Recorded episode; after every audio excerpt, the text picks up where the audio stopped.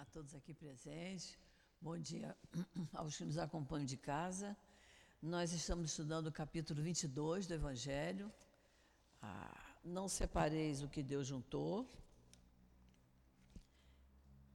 Semana passada nós lemos o item 1 e lemos o item 2. Vamos só dar uma repassadinha rápida, mas eu vou usar como leitura de, de abertura um trechinho aqui desse livro, do Depois da Morte, de Leon Denis. Esse é um dos livros mais fáceis de Leon Denis, que a linguagem de Leon Denis às vezes não é muito fácil, mas esse livro aqui é uma maravilha. E ele tem essa vantagem que a gente pega a, a, o índice e a gente. Hoje eu quero ler sobre educação, eu vou ler. Outro dia eu quero ler sobre a fé, eu vou ler. Sabe? E é, a linguagem dele é bem, bem mais acessível aqui. Então ele diz aqui um trechinho que eu achei importante para a nossa aula de hoje. Evitai os prazeres em que a juventude se enfraquece, em que a vida se resseca e se altera Escolhei, em um momento oportuno, uma companheira e sede-lhe fiel. Constituí uma família. A família é o estado natural de uma existência honesta e regular. O amor da esposa, a afeição dos filhos, a sã atmosfera do lar são preservativos soberanos contra as paixões. No meio dessas criaturas que nos dão, que nos são caras, e vê em nós seu principal arrimo, o sentimento de nossas responsabilidades se engrandece. Nossa dignidade acentua-se. Compreendemos melhor os nossos deveres e nas alegrias que essa vida concede-nos, colhemos as forças que nos tornam suave o seu cumprimento. Achei bonito isso, né? Mostrando que Quanto mais amor e dedicação nós tivermos, estamos falando aqui de família, de casamento, quanto mais tivermos, mais digno a gente se torna. É interessante isso. Então vamos fazer a nossa prece para nós começarmos. Querido Jesus, querido Emanuel, patrono do nosso curso, espíritos queridos que trabalham na nossa casa, na nossa casa de amor, no nosso SEAP, espíritos que aqui trabalham incansavelmente. Estamos aqui reunidos para mais um estudo em torno do Evangelho segundo o Espiritismo.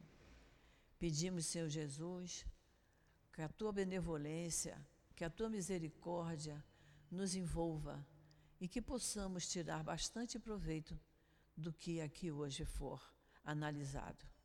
É um assunto importante, Senhor e nós queremos aprender, aprender contigo, Jesus. É assim, Senhor, em teu nome, em nome desses espíritos amigos, em nome de Deus, nosso Pai, que damos por iniciado o estudo da manhã de hoje. Graças a Deus.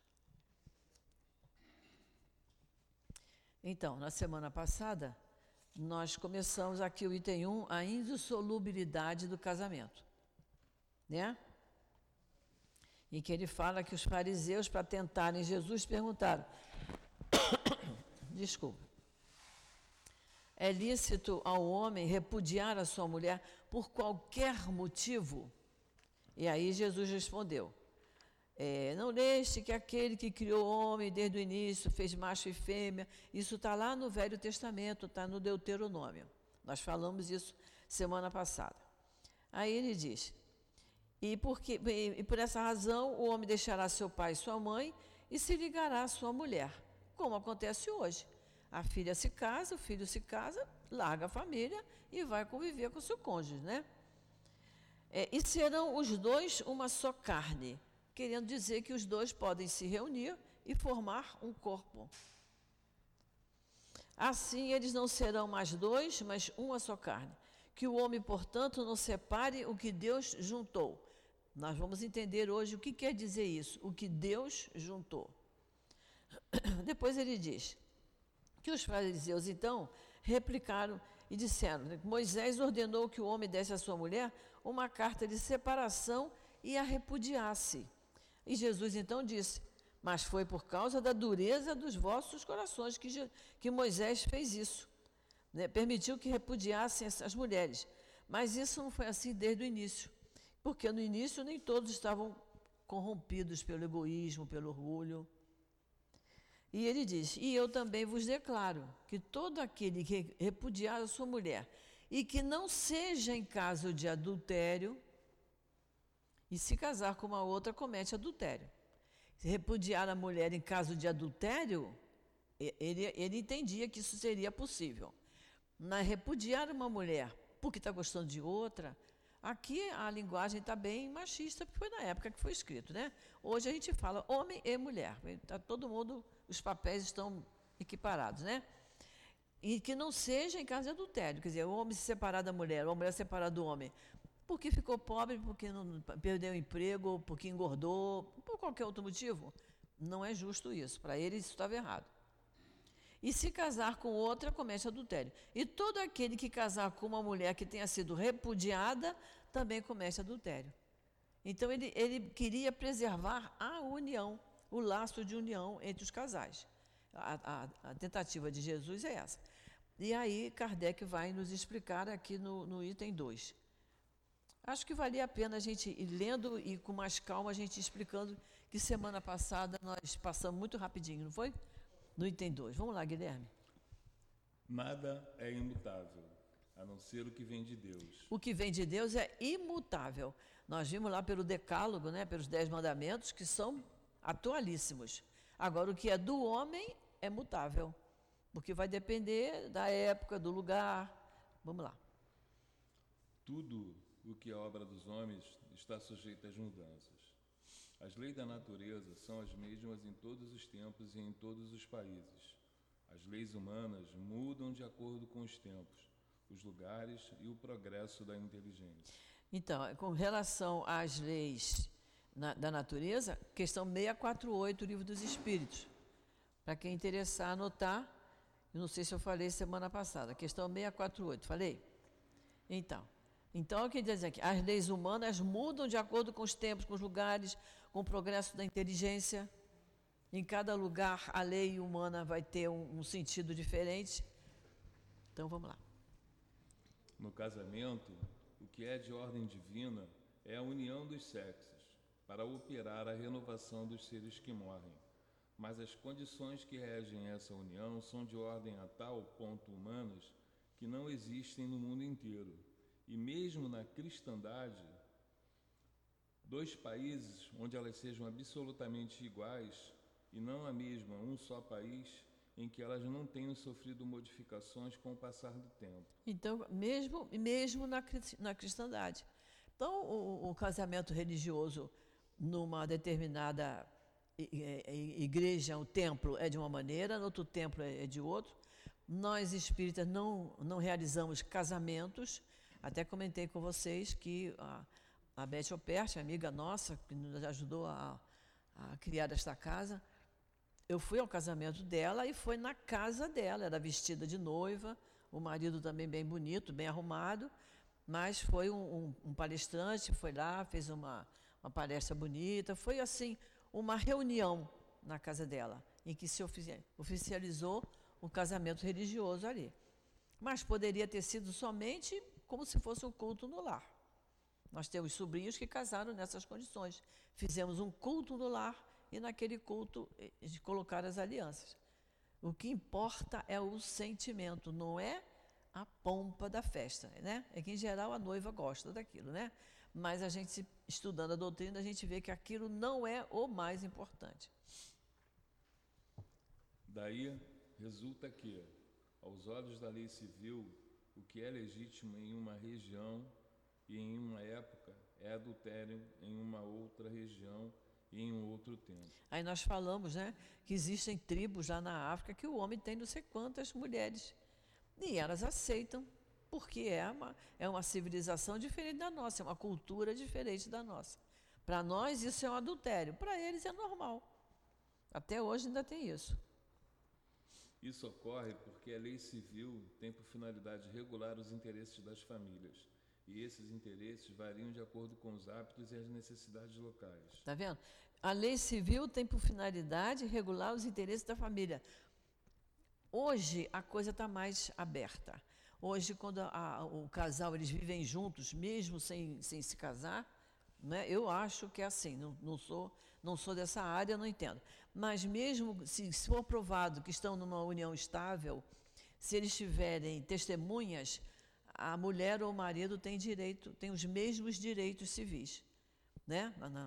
se tiver casa envolvida, tiver terreno envolvido, o que tiver de bens materiais envolvidos, os dois têm direito. Antigamente não era assim. Só quem tinha direito, por exemplo, o homem morria, só a esposa legítima, casada, é que tinha direito. Hoje, se ele tiver uma outra família, uma segunda esposa, a lei já modifica alguma coisa que eu não sei dizer direito a vocês o que é, não vou me atrever a dar, a dar palpite sobre isso. Mas a lei civil tem por finalidade regularizar, regular os interesses da família. E os interesses são materiais, certo? Até mesmo a, a, com quem vai ficar as crianças, vai ficar com o pai, com a mãe, tantos dias com o pai, até isso está é, regularizado por lei, não é? O casal entra num acordo, mas tem, tem a lei também regulando isso aí. É assim, por exemplo. É assim, por exemplo, que em certos países o casamento religioso é o único legítimo. Em outros é necessário também o casamento civil. Em outros, enfim, só o casamento civil é suficiente. É. Então acho que isso aqui ficou bem, bem claro para nós, né? Acho que não tem, não tem dúvida. Alguém tem alguma dúvida? Quiserem falar, a promessa é que semana que vem teremos um microfone sem fio rodando por aqui. Deus permita. Porque faz falta, né? Faz muita falta. Então vamos para o item 3. Porém, na união dos sexos, ao lado da lei divina material, comum a todos os seres vivos, há uma outra lei divina, imutável, como todas as leis de Deus, exclusivamente moral. É a lei do amor. Exclusivamente moral. Não entra nada de material nisso. É moral. A lei de amor.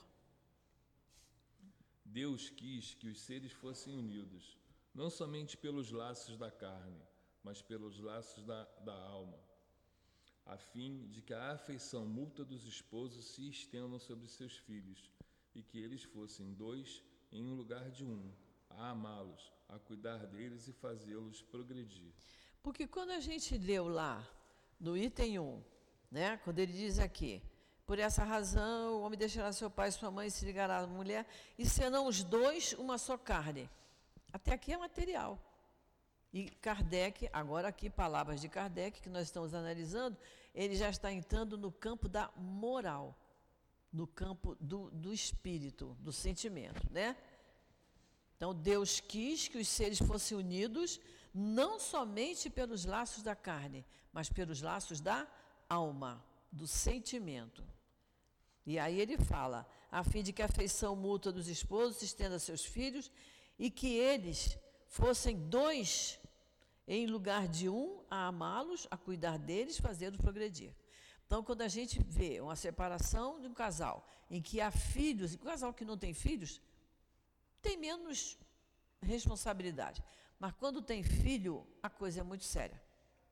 Nós, nós vimos casais em que os pais se separaram e o filho mudou o humor dele.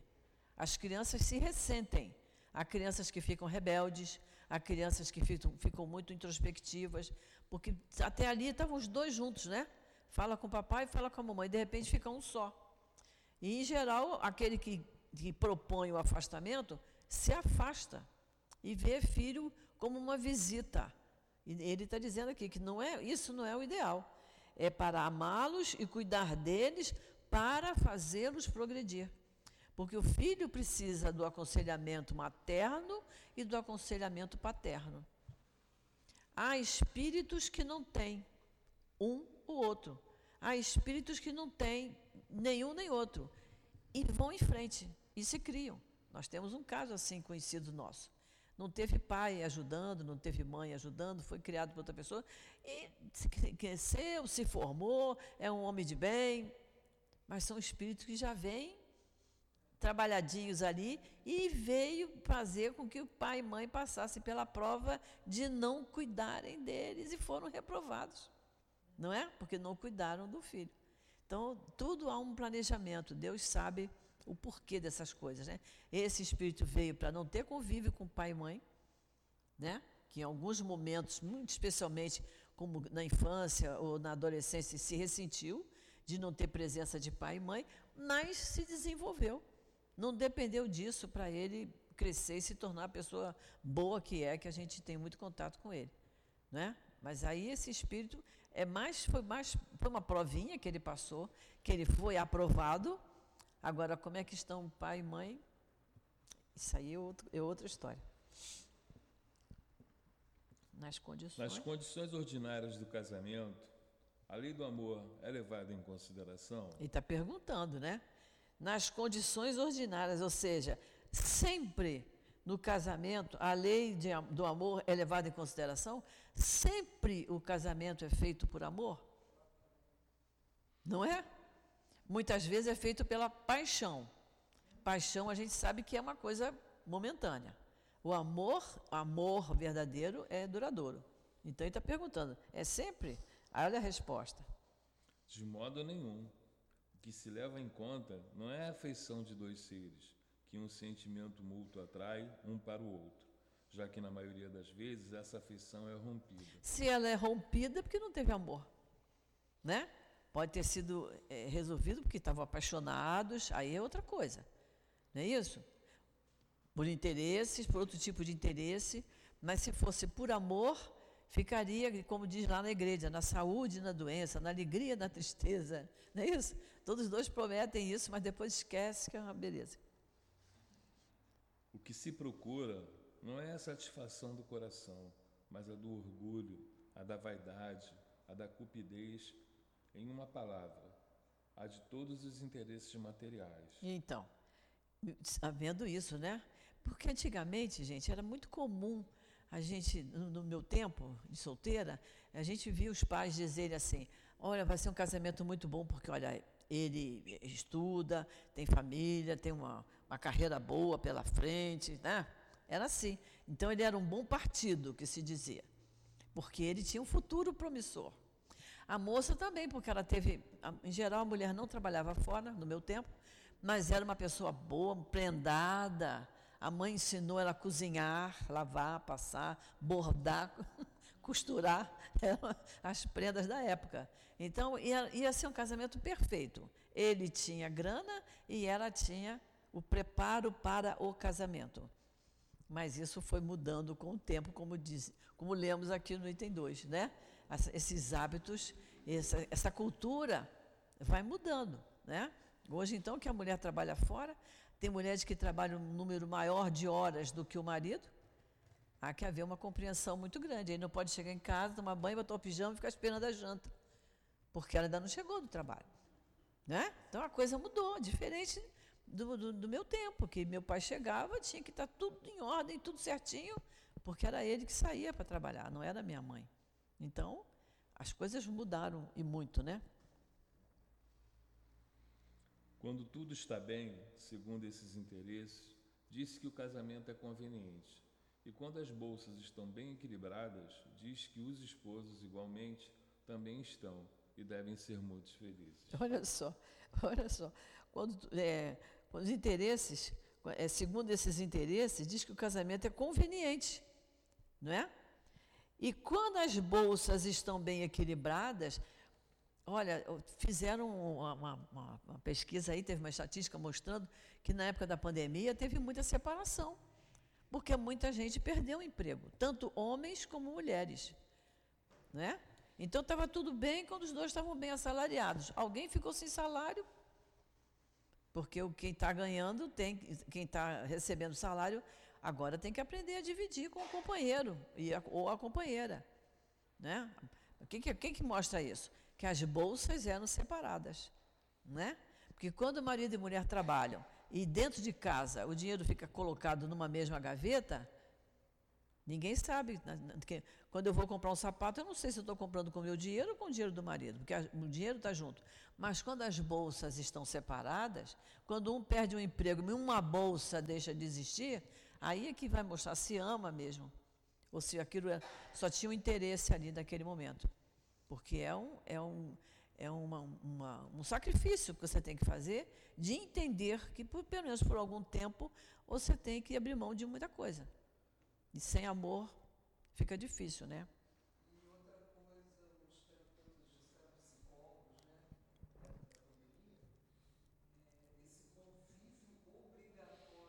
É, e. Isso. É. É. É. É. Isso que a Carmen está falando, eu vou repetir porque é importante. Isso que você está falando é interessante, que na época da pandemia, como muitos ficaram trabalhando em casa, aquele convívio diário, marido e mulher juntos, para muita gente não deu certo. Muitos psicólogos, muitos terapeutas receberam é, pacientes nessas condições, porque não aguentava a presença do outro ali o dia inteiro. Gente, não tinha não é? Ainda tinha que cuidar dos filhos. Quer dizer, antes estava tudo mais. Os dois ganhando, pagava alguém para tomar conta dos filhos. Pararam de em, em, trabalhando em casa ou perdendo o emprego, não tinha quem tomasse. Não podia pagar ninguém para tomar conta. Então, os dois junto com criança em volta piorou. Aí é que a coisa ficou. Foi um, foi grande teste, foi a, a pandemia. É. E eu, eu conheci muita gente que dizia assim: você não sabe da maior, meu marido vai se aposentar. Eu digo, isso não é bom? Não, isso é péssimo. Isso era péssimo. Aí eu falei assim, gente, quando meu marido se aposentou, achei tão bom, né? Você ter mais tempo de estar junto. E aí a pessoa, mas eu tive muitas amiguinhas que me diziam isso. Uma notícia péssima para lhe dar, que o marido ia se aposentar. Olha, o amor passou longe aí, né? Porque ele era muito bom lá o dia inteiro no trabalho, só chegava de noite bem cansado para dormir e não tem conversa. no, entanto, no entanto, se a lei do amor não regula a união, nem a lei civil, nem os compromissos que ela determina podem substituí-lo. Daí resulta que, frequentemente, o que se uniu à força por si mesmo se separa, e o juramento que se fez ao pé do altar torna-se um perjúrio. Se foi pronunciado como uma fórmula banal. Banal, porque tem que ser decorado aquilo, né? Eu não sei como é que é hoje, eu assisti a alguns casamentos. Mas eu acho. Então, o que é o perjúrio? É, a violação do juramento. Então, é aquilo que se fala no pé do altar, né?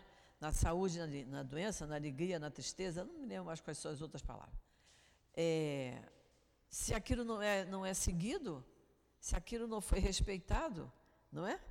É porque a lei de amor não regulou aquela união. Se tivesse regulado, teriam é, é, seguido o juramento que fizeram ao pé do altar. São assim? São assim as uniões infelizes, que acabam se tornando criminosas. Dupla infelicidade, que seria evitado se, nas condições do casamento, não se esquecesse da única lei que o torna legítimo aos olhos de Deus a lei do amor. Então, está falando aí do, do, dos relacionamentos que se tornam violentos, né?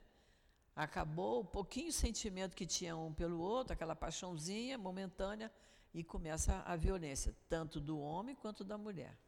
E às vezes a violência não precisa ser por gestos, mas pelo vocabulário, pela, pelas palavras, pela maneira de um lidar com o outro, né? a maneira áspera. Ninguém aguenta. Ninguém aguenta conviver com uma pessoa o dia inteiro xingando, reclamando, batendo com as coisas, né? É um tipo de violência. Quando Deus diz, vós sereis uma só carne, e quando Jesus advertiu, não separeis o que Deus uniu, isso não deve ser entendido segundo a lei instável dos homens, mas segundo a lei imutável de Deus. É a lei do amor, que é a lei do amor. Tudo bem até aí? Tudo certinho? Eu acho que a gente está, até agora nós estamos entendendo bem o que quer dizer essa, essa indissolubilidade do casamento. É só quando o casamento é feito por amor, que se deve ter essa compreensão, que há momentos em que a mulher tem que ser compreensiva, há momentos em que o homem tem que ser compreensivo. Né? Há situações diferentes. A mulher, quando engravida, ela passa por situações de, de saúde, em situações instáveis, né? os hormônios estão ali no rebuliço tremendo. Ela carrega aquele, aquele corpinho ali dentro dela nove meses. Há de se ter uma, uma consideração. Às vezes o homem passa por uma situação difícil no trabalho, né? um aborrecimento em que ele tem que engolir porque não pode mudar de emprego. Né? E, e são situações difíceis que acontecem com um casal e que, tendo amor, há compreensão. Ele vai entender que naqueles nove meses ela está passando por aquela situação que para ela é inusitada, principalmente quando é o primeiro filho, e ele está passando por uma situação difícil no trabalho. E há situações que são comuns, por exemplo, o casal mora e tem um vizinho em cima desesperado, enlouquecido, que bota uma música alta, que faz festa até de madrugada, que a gente sabe que isso não tem solução, o síndico não pode fazer nada, né? não adianta chamar a polícia, que a polícia nem vai. Então, não pode um dizer para o outro, você devia subir lá para fazer isso. Ou, é, ou ele dizer para ela, cala a boca, vai dormir, esquece. Né? Tem que se ter uma compreensão um com o outro e, e tentar achar uma solução. Se não tiver, reza. Reza e dorme. Não tem outro jeito. Vamos para a questão. Vamos para o item 4? Deve-se, então, considerar a lei civil supérflua e retornar seus casamentos segundo a natureza? Olha só, questão 695 do Livro dos Espíritos, tá? Que vai falar sobre isso. É, é, é você regredir, se você abolir o casamento. É uma, é uma regressão, considerado isso, né? Ele está perguntando: deve-se considerar supérflua a lei civil? E retornar o casamento segundo a natureza? O que é o casamento segundo a natureza? Não, é, não tem lei, não tem cerimônia, não tem nada, é juntou. Né? que está muito comum hoje, porque aqui diz, o que depende do, do, do, humano, dos homens, das mulheres, a coisa vai mudando. Antigamente ninguém saía de casa, arrumava malinha e embora, vou morar com fulano. Hoje a coisa é mais comum de acontecer. Né? Antigamente isso era uma temeridade. Se for, não volta. Não sou mais sua mãe, não sou mais seu pai. Mas hoje ninguém mais faz isso, né? Em geral, volta. Ainda volta. Hein? Pai. É. Ainda leva uns pimpolinhos para ajudar. Certamente que não, porquanto a lei civil tem por finalidade regular as relações sociais e os interesses das famílias de acordo com as exigências da civilização. De acordo com as exigências da civilização, ou seja, de acordo com a lei que vigora naquele momento. A lei humana vai mudando, né? Eis porque ela é útil, necessária, mas variável. Mais variável. Ela deve ser previdente, porque o homem civilizado não pode viver como o selvagem. Mas nada, absolutamente nada, se opõe a que a lei civil seja uma decorrência da lei de Deus. Os obstáculos para o cumprimento da lei divina vêm dos preconceitos e não da lei civil. Os, olha só como ele diz, né? Que coisa interessante. Absolutamente nada se opõe a que a lei civil seja uma decorrência da lei de Deus. Quer dizer, você vai, é o casamento civil, né? mas se você ama aquela criatura com quem você está se casando, a lei civil é, precisa ter. Porque o casamento, para nós, ainda é, é, ele fica regularizado se acontecer a cerimônia civil, né? lá no cartório. Mas nada se opõe a que seja uma decorrência da lei de Deus. Pode perfeitamente estar ali no cartório, só assinando o papel, sem fazer juramento nenhum, mas os dois estão com um sentimento muito grande de estarem se unindo naquele momento. Né?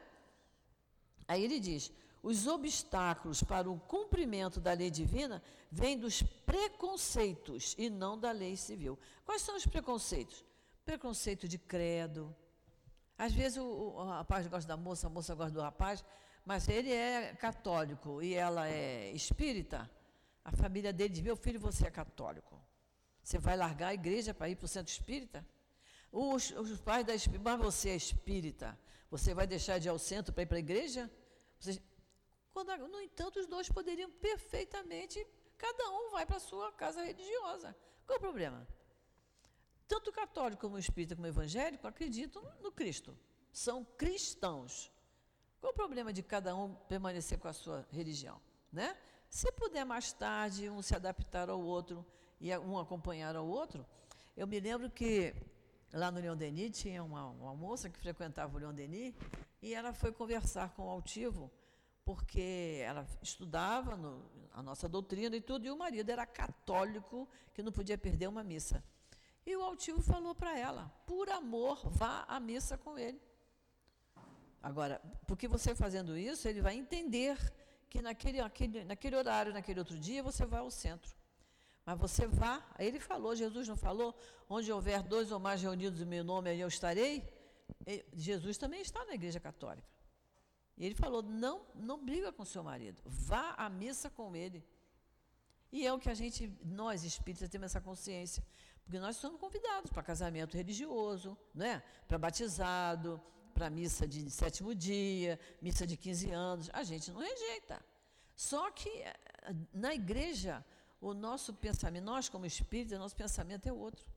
É um momento em que você está ali orando, pedindo ou por aquela alma que desencarnou, ou por aquela menina que está fazendo 15 anos, ou por, por, pelo batizado do bebê.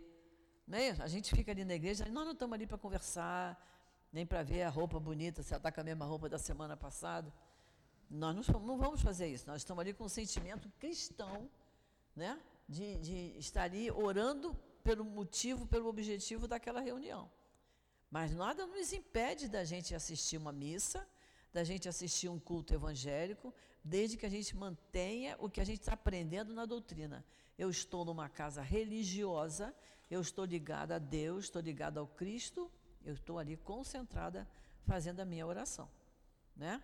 Então, foi esse o conselho que o altivo deu para ela e que ela achou muito bonito. Passado muito tempo, ela falou para mim: sabe que eu estou fazendo aquilo e está bom, nós não estamos mais nos desentendendo. Porque ela achava que não devia ir para a igreja. Porque ele não admitia ir numa casa espírita. Mas aí ela entendeu que ela é que tinha que ceder. Não necessariamente abandonar a doutrina espírita, mas acompanhá-lo na missa. Então foi muito bom para o casal essa, essa solução. E é isso que a gente tem que conversar com as pessoas amigas nossas, né?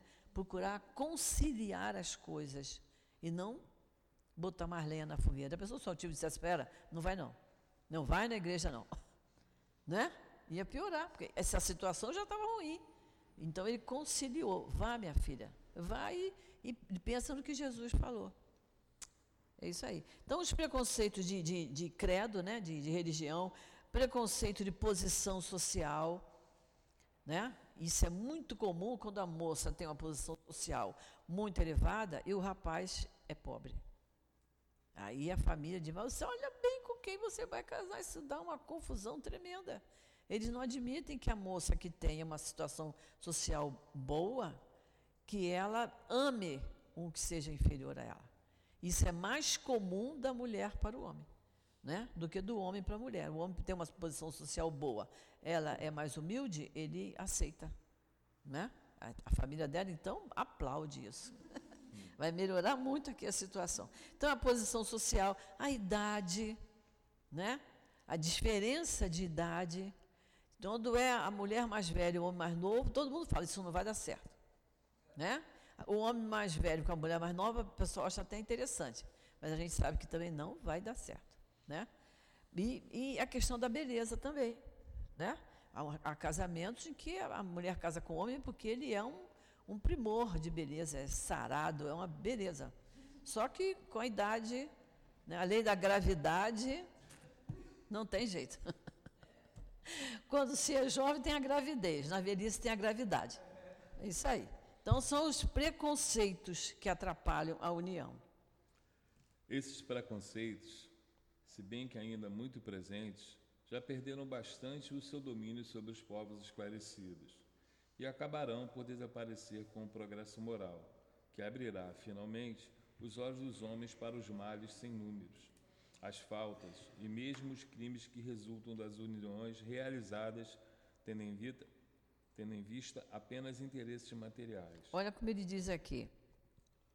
É, esses preconceitos acabarão por desaparecer com o progresso moral, que é isso que a nossa doutrina fala muito para a gente a todo instante. O progresso moral é a minha reforma íntima, é eu mudar minha maneira de pensar, mudar minha maneira de agir.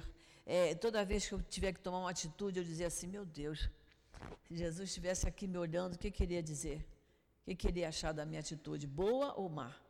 A gente sempre lembra daquela passagem de Jesus sentado em frente ao gasofilácio, vendo como cada um colocava ali a sua oferenda. Então vamos imaginar Jesus sentado à nossa frente e a gente diz assim: ah, hoje eu vou acertar os ponteiros com a fulana. Vou botar os pingos nos is ela vai ver o que é bom para a tosse. Ele estaria balançando a cabeça que não, que sim. Qual seria a posição dele? Né? A responsabilidade nossa, espírita, é muito grande, porque a gente, né, a nossa mudança na, na questão moral é muito séria. A gente tem que estar com isso sempre presente, que nós precisamos progredir moralmente.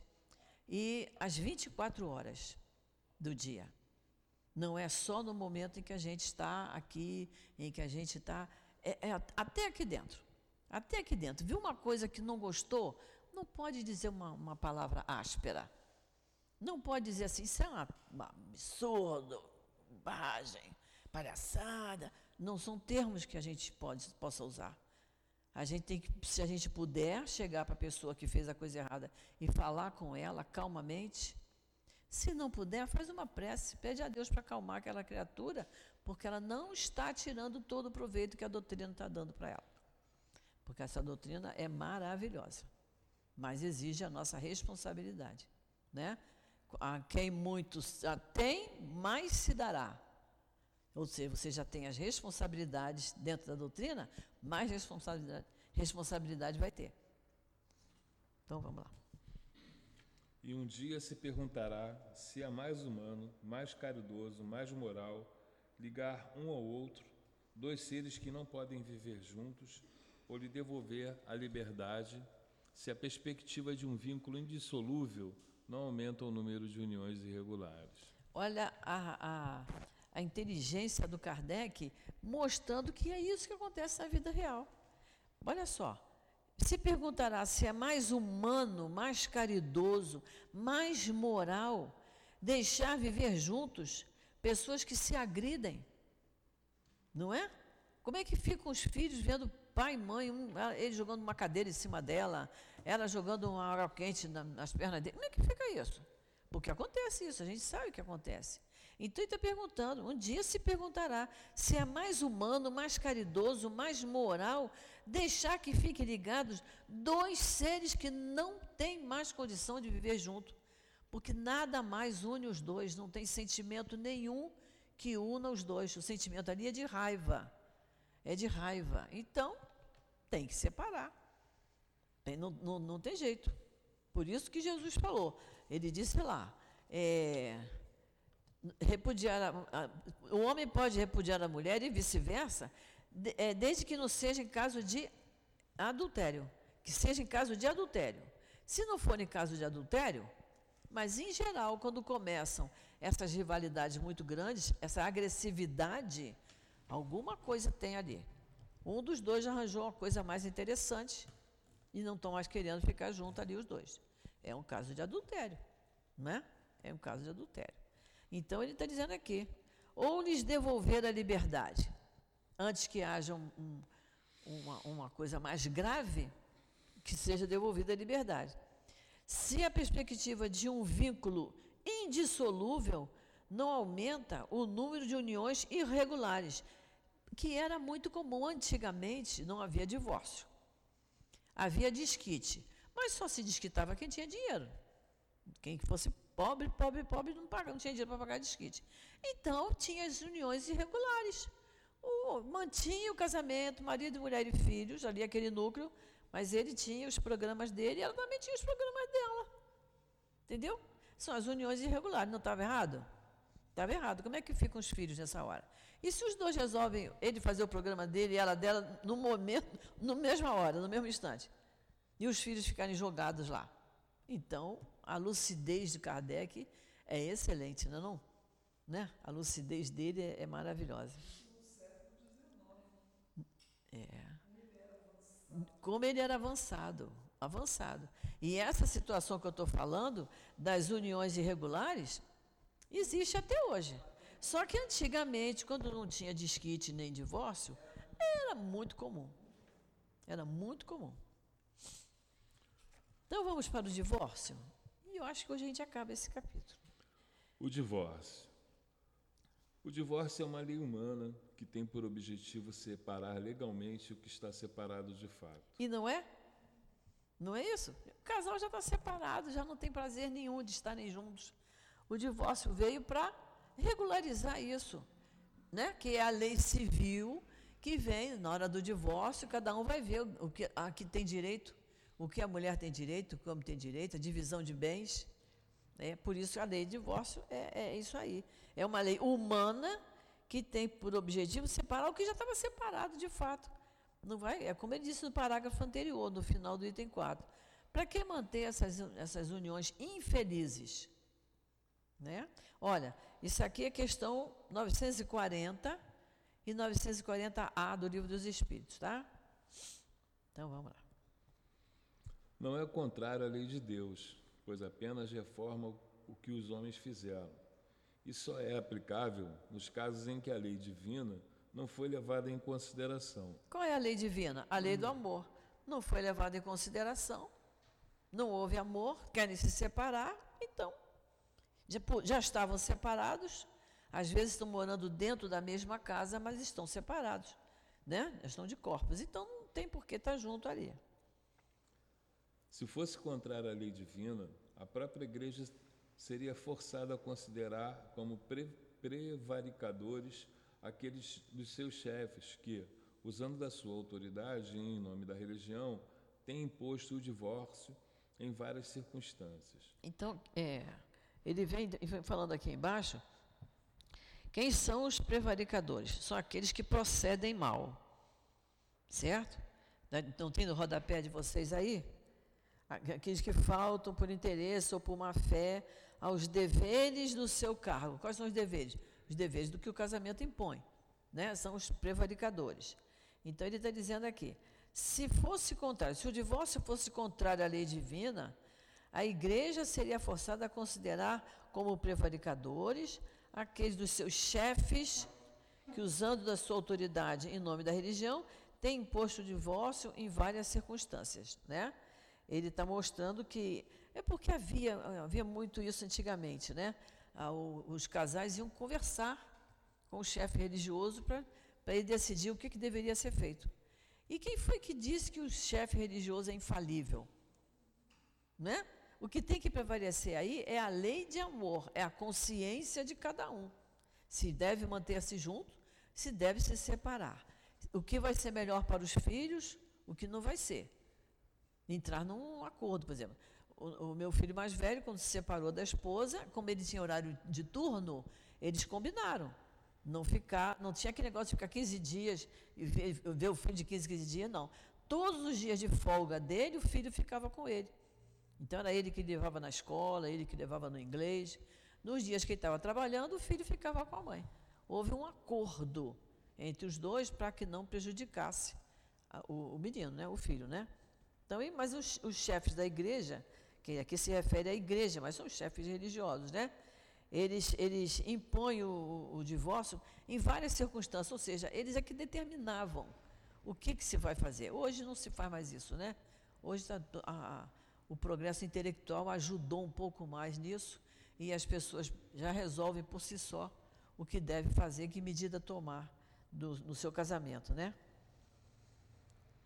Aliás, dupla prevaricação porque teria em vista unicamente interesses temporais e não para satisfazer a lei do amor.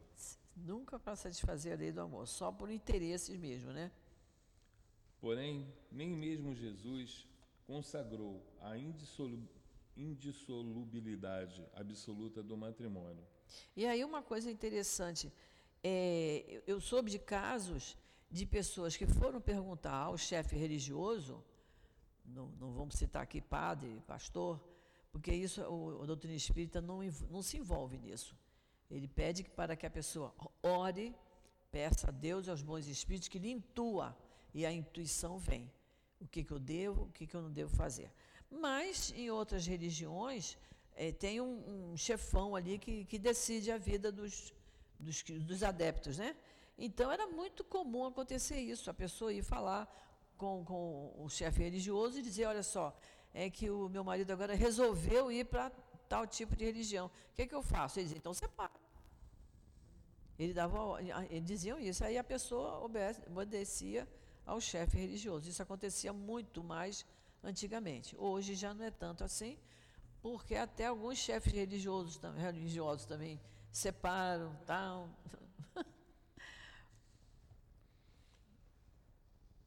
Ele não disse que foi por causa da dureza do vosso coração que Moisés vos permitiu repudiar vossas mulheres?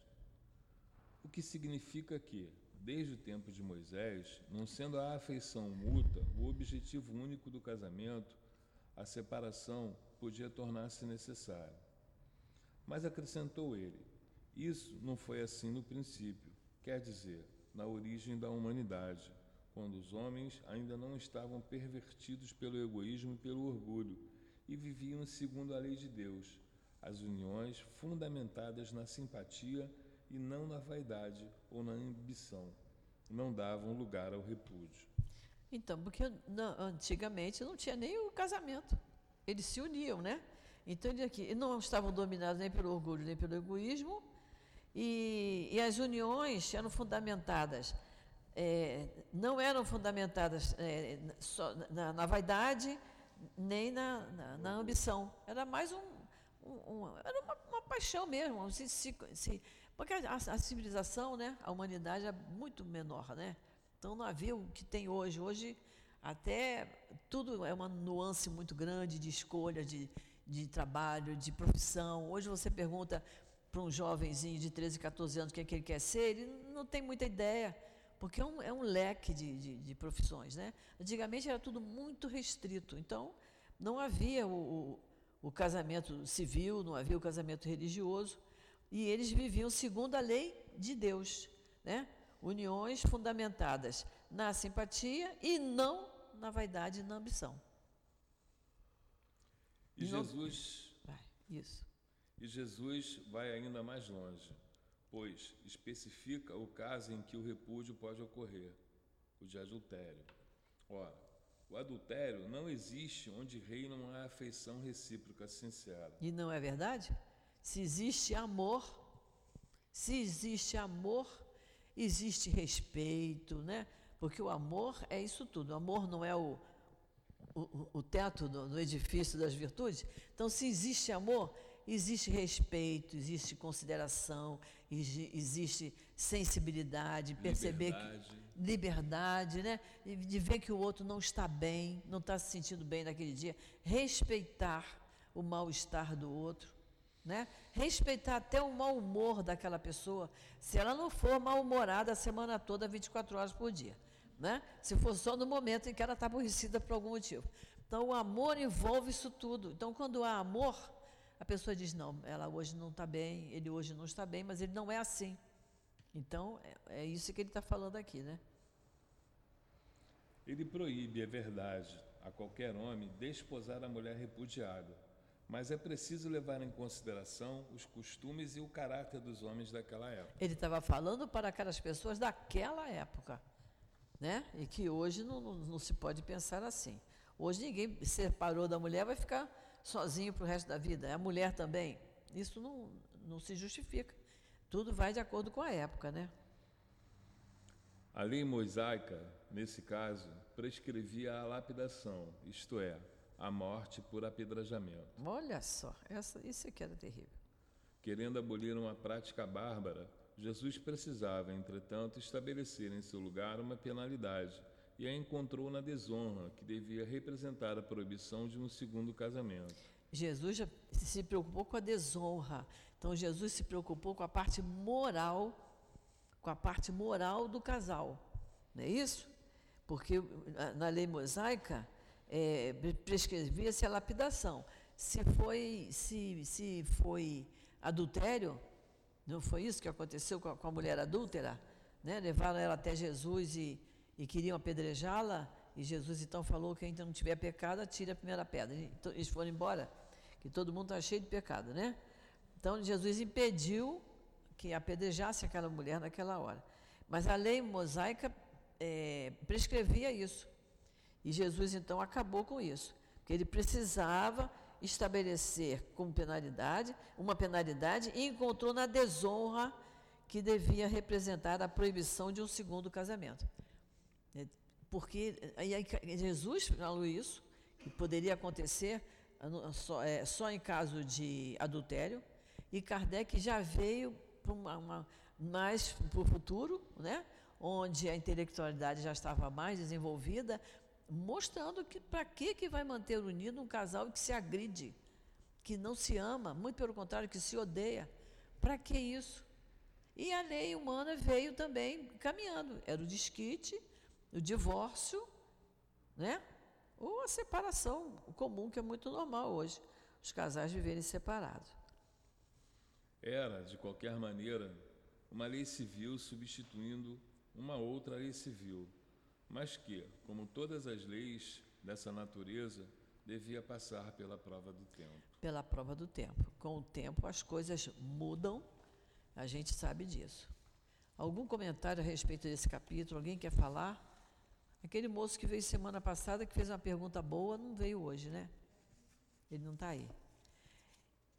E aí, gente, nesse livrinho aqui, olha, Caminho, Verdade e Vida, tem uma, uma leitura que é bem interessante, que começa assim, olha, é uma passagem de Mateus. Portanto, o que Deus ajuntou, não separe o homem. O que essa lição vem dizendo é muito interessante, que ele não vem se referindo só a casamento, homem e mulher.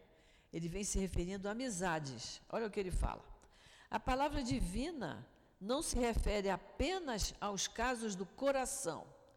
Os laços afetivos caracterizam-se por alicerces sagrados e os compromissos conjugais ou domésticos sempre atendem a superiores desígnios. Que foi que aquele rapaz perguntou a semana passada, se o casamento também passa por aquela programação para a reencarnação, para reencarnar, né? Então, o que, que nós falamos? Pode sim, pode ter uma programação reencarnatória, o casamento fazer parte mas a gente fale. Somos espíritos imperfeitos, que estamos num planeta de provas e expiações. Mas o culpado não é o planeta, o culpado somos nós mesmos. Então a gente fale no nosso comportamento. Então, se no casal um dos dois faliu, aconteceu a, a, a separação. Mas, se foi por falência, eles vão se reunir outra vez numa próxima encarnação não se sabe, ninguém pode dizer que vai ser novamente marido e mulher, mas pode ser mãe e filho, pai e filho, para aprender a se amar, a ter um amor verdadeiro, né? um amor sem restrição. O homem não ludibriará os impositivos da lei, abusando de facilidades materiais para lisonjear os seus sentidos, para não misturar né? a, a, parte física dele, né? dizer que eu gosto, da, eu gosto daquela pessoa porque é, é bonita, é sarada, é assim, essa. Isso não é motivo para gostar da pessoa. Né? Gostar é, é muito mais interno. Quebrando a ordem que lhe rege os caminhos, desorganizará a própria existência. Quebrando a ordem que lhe rege os caminhos. Se a nossa encarnação é programada, não é questão de destino, é programação. Já comentei com vocês aqui. Quando a gente tem uma, um problema, por exemplo, no meu caso, nunca pude ingerir um golinho de uma bebida alcoólica. Que eu vou para a cama, vai me dar uma enxaqueca que eu vou ficar três dias arrasada. Na outra encarnação, eu andei aprontando muito. E aí eu estraguei o meu fígado daquela vez. As marcas ficam no perispírito. Eu vim agora com essa condição. Mas tem gente que tem enxaqueca, que passa mal e bebe bebida alcoólica. Diz, ah, sabe uma coisa? Eu tomo heparema, eu tomo qualquer coisa, vai resolver. Ou seja, está falindo, está sendo reprovada na prova dela. Não é isso? Os princípios equilibrantes da vida surgirão sempre corrigindo e restaurando. A nossa vida é para a gente se educar, para a gente se corrigir e para a gente se restaurar. Eu acho que eu já estou restaurando o meu fígado. Pelo menos quando eu faço uma, um, um exame, o médico disse: seu fígado está inteirinho. Eu digo: opa, o fígado já está bom. Na próxima ele vai vir bonzinho, mas não posso beber.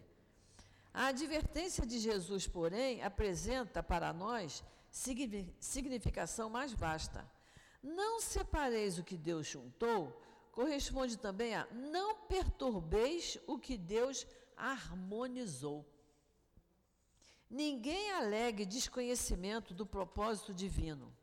O dever, por mais duro, constitui sempre a vontade do Senhor. O dever é a vontade do Senhor. Então, quando a gente cumpre com os nossos deveres familiares, nossos deveres profissionais, nossos deveres religiosos, nós estamos cumprindo a vontade do Senhor. Olha que coisa maravilhosa. E a consciência, que é a sentinela vigilante do eterno, as leis morais não estão escritas na nossa consciência? Então ele aqui está dizendo que a consciência é uma sentinela vigilante. Olha que beleza. A menos que esteja o homem dormindo no nível do bruto, permanece a consciência permanece apta a discernir o que constitui obrigação e o que representa fuga. Muitas vezes a pessoa desiste de uma coisa porque ela quer escapar para outra. O Pai, Deus nosso Pai, criou seres e reuniu-os. Criou igualmente situações e coisas, ajustando-as para o bem comum. Quem desarmoniza as obras divina, divinas, prepare-se para a recomposição. Quem lesa o Pai que está nos céus, algema o próprio eu aos resultados de sua ação infeliz e, por vezes, gasta séculos desatando nós. Na atualidade terrestre, esmagadora percentagem dos homens constitui-se de milhões em serviço reparador, depois de haverem separado o que Deus juntou, perturbando com o mal o que a providência estabelecera para o bem. Prestigiemos as organizações do justo juiz, que é Deus, que a noção do dever identifica para nós em todos os quadros do mundo. Às vezes, é possível perturbar-lhe as obras com sorrisos, mas seremos invariavelmente forçados a repará-las com suor e lágrimas.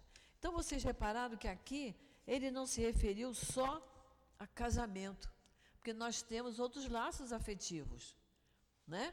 Nós temos tanto em família, né? Por exemplo, a minha nora não é do meu sangue, não é parente do meu sangue, mas entrou para a família, entrou para o núcleo familiar. Então eu tenho que respeitá-la. E quero que ela me respeite também. O respeito tem que ser de mão dupla, não é? Mas nós temos os nossos amigos no ambiente de trabalho.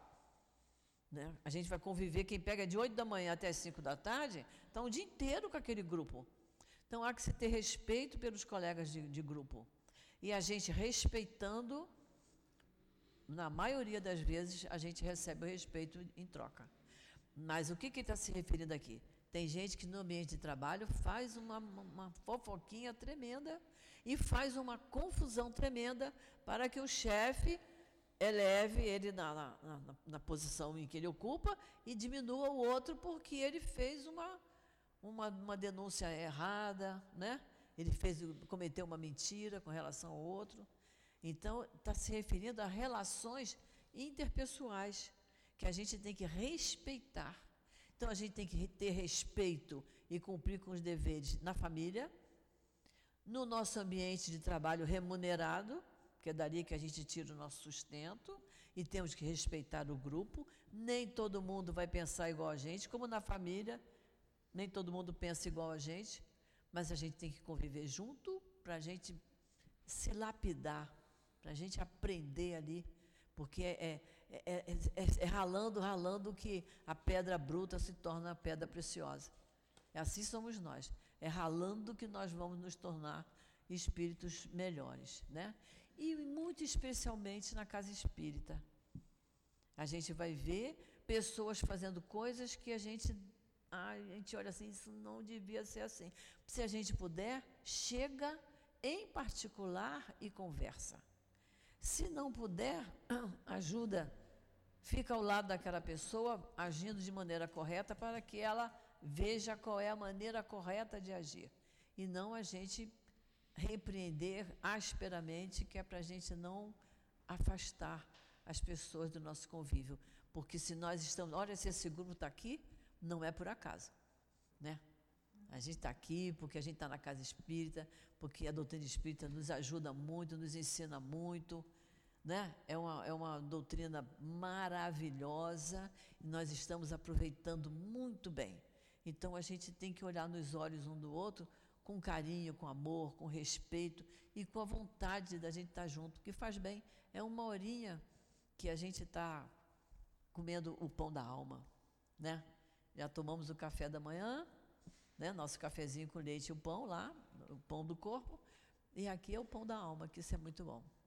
Então é isso aí, gente. Esse capítulo ele fala da indissolubilidade do casamento, mas temos que ter cuidado também com a indissolubilidade das nossas afeições. Né? É muito triste quando a gente vê uma filha, um filho dizer assim: Eu não falo com meu pai há tantos anos. Não sabe que corrente que está arrastando com aquilo ali. Não é?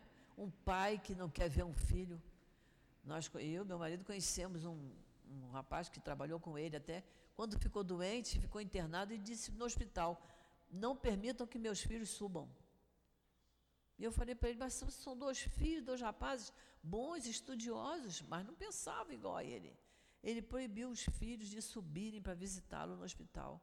Olha que corrente que essa criatura, não sei se ainda arrasta porque desencarnou. Porque você não pode isso. Se está na família, algum motivo tem que ter. E esse motivo Deus sabe.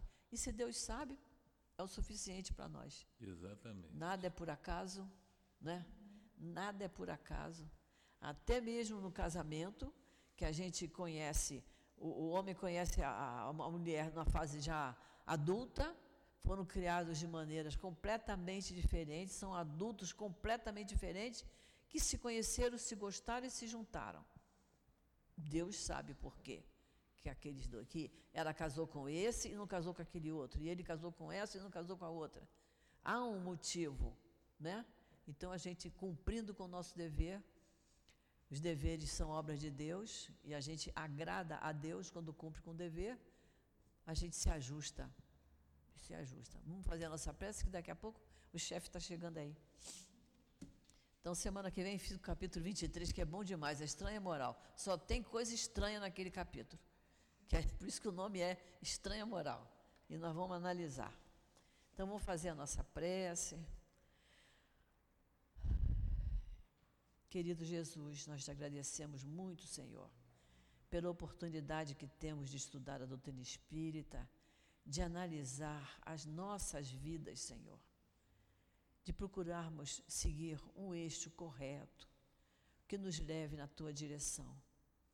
E o Evangelho, o nosso Evangelho, nos, nos possibilita isso. A nossa doutrina espírita nos possibilita isso. E nós agradecemos muito, Jesus, por nos dar a vontade de estudar a doutrina espírita, de nos dar a vontade de estar aqui, ou aqui, ou na nossa casa, mas acompanhando esses estudos que vão colaborar e muito, e muito para o nosso progresso moral. Então nós te agradecemos, Senhor, pelas bênçãos que recebemos de Ti, que recebemos do nosso mestre Allan Kardec, que recebemos desses espíritos amorosos, queridos, que estão sempre junto de nós, nos encorajando, fortalecendo os nossos melhores sentimentos, os nossos melhores pensamentos e nos lembrando que devemos sempre fazer as melhores escolhas em nossa vida. Escolhas de acordo com, teu, com a tua vontade, Senhor. Por isso nós te pedimos, Senhor, que nos ajude e que permita que nossos anjos de guarda estejam junto de nós por todo o dia de hoje e que possamos voltar aos nossos lares, acompanhados por eles. E que possamos ainda continuar na nossa casa espírita, porque logo, logo vai ter um novo estudo. E nós precisamos muito, Senhor. Precisamos muito estudar a doutrina espírita. Abençoa cada um de nós, Senhor, os aqui presentes, os que ficam de casa nos acompanhando, e que seja em teu nome, Jesus, em nome desses espíritos amigos, em nome de Deus, nosso Pai, que nós hoje encerramos o nosso estudo do Evangelho. Graças a Deus.